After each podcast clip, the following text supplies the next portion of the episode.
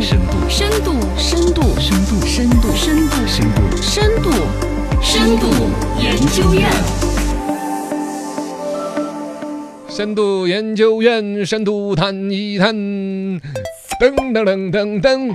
专家有建议将婚恋教育纳入教育体系，引导青年人树立理性。健康婚恋观，呃，这个专门有个组织叫中国青少年研究中心青年发展研究所，有一位副所长叫张小兵。张所长呢，最近呢接受采访谈到一个问题，实际上按说青少年这一块呢，对于婚恋不怎么，一般都是预防早恋呢这些为主。啊对啊但现在感觉张所长他们在研究的怎么是鼓励早恋的一个措施。孩子抓呃，然后主主要从孩子抓起，可能还是国家，比如说现在低生育率啊、低结婚率啊、结婚意愿不高啊，其实到后你想都想象得到，对于国家那就等于对于整个人类都不是个好事儿那。肯定啊那，人类绝种了，这都不结婚都不生孩子是吗？是不好的。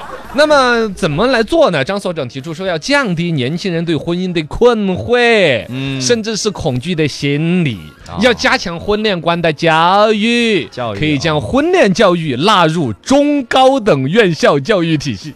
中学、高中嗯啊已经反正是比较前置，而且你明显知道的，他的教育目的反过来了。原来的教育目的就是在中等、高等院校，可能是不要早恋、尽量避免嘛哦，不要出现一些问题呀、怎么引导大家？嗯啊，宜书不宜读啊，不要去堵住了年轻人早恋的势头啊。呃，但是现在是在引导大家树立健康的婚恋观，哎不要对婚姻有困惑、有恐惧。嗯你看，这你说理给了这个教材没用几年就得反过来写这，累死个人了。来看看我们的深度。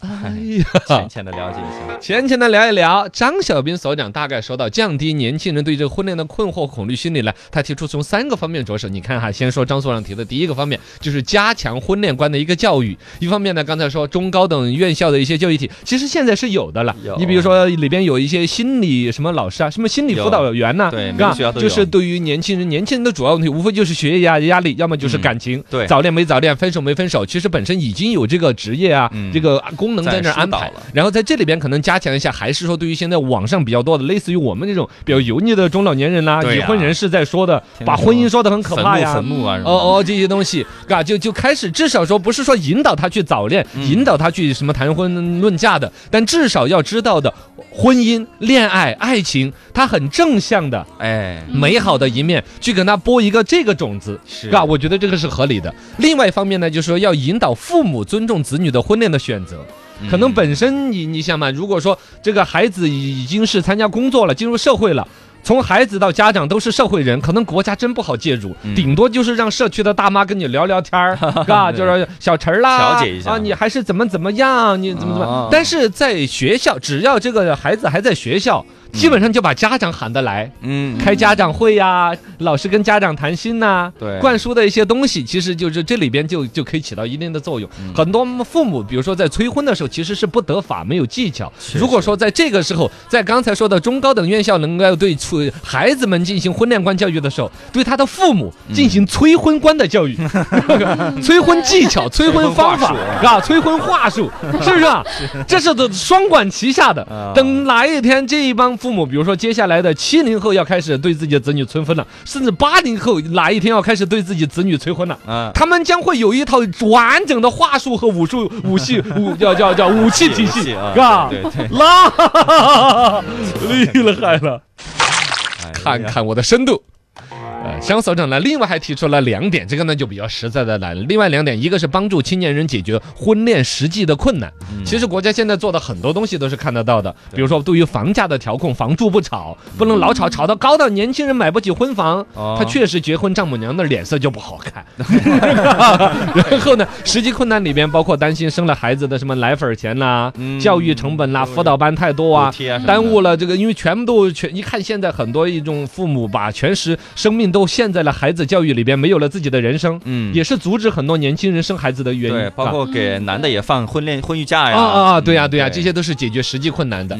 包括很多地方已经开始有补贴了嘛。哦。龙泉是不是说生孩子都要奖励一千块钱？探索啊，攀着花也，反正村内都有好几个地方在做试点。对还。生二孩、三孩是奖励钱。的，财政搞得出来钱的，然后呢，多少就呃给个意思，就像你生孩子，国家还给你发个红包嘛。哦对，也是鼓励嘛，哦，也是一种态度表态。对，啊。第三一点呢，张组长提出助推动更加平等的社会环境和家庭环境。嗯这个课题就说的比较大一点。大了哈啊、也包括了社社会环境嘛，还是一种竞争关系嘛。但里面我觉得尤其他提到的是家庭环境，因为另外这次采访里面有清华大学的一个也是什么心理服务研究中心的一位副主任叫倪子君，是一个女的。倪主任也说到了类似的，就是说关于婚姻这个问题啊，对于构建和谐家庭的这个婚姻有有怎么一个。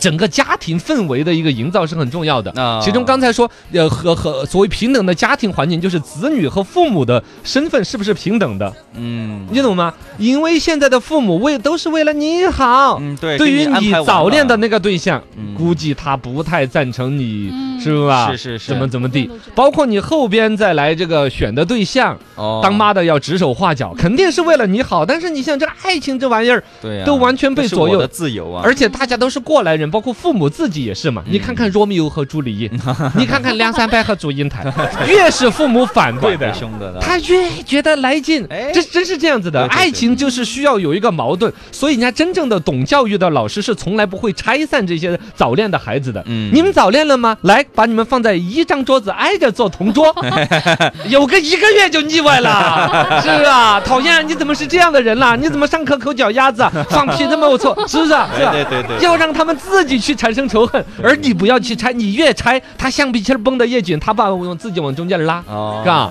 这就是说，父母要给孩子平等的自由选择婚恋对象，嗯他该分手的自己去掰，他选对眼了自己去承担自己的爱情、婚姻、未来人生，他自己做的决定。哎，是吧对对对对他更容易应该这样。走入婚姻，呃，家庭干扰少一点。嗯。这个里面还有一个极端的例子，前段时间不是上海闹疫情，那个叫彭于晏也被啊那个那就这样，对对对对后来彭于晏不是就有一周左右的那个封闭嘛，啊他就整个头发蓬松，乱的跟狗一样的。是是是。然后成都就有一帮女孩子把彭于晏的这个照片发给自己妈看，啊啊啊，说他们给我介绍了一个对象啊，哦测试一下。啊妈，啊你看这个的，嗯。哎呀，真的像个傻子。哦？哦有点老哦。哎呀，头发像个啥？显起那个什么样的？评头论足，不是，就是你看，连彭于晏都被你妈嫌弃了，这婚恋这问题怎么解决得了？啊，是不是嘛不？要不要放宽点条件，让年轻人自己去选。哎，你看我的深度，太有深度了。希望解决你们的烦恼哈。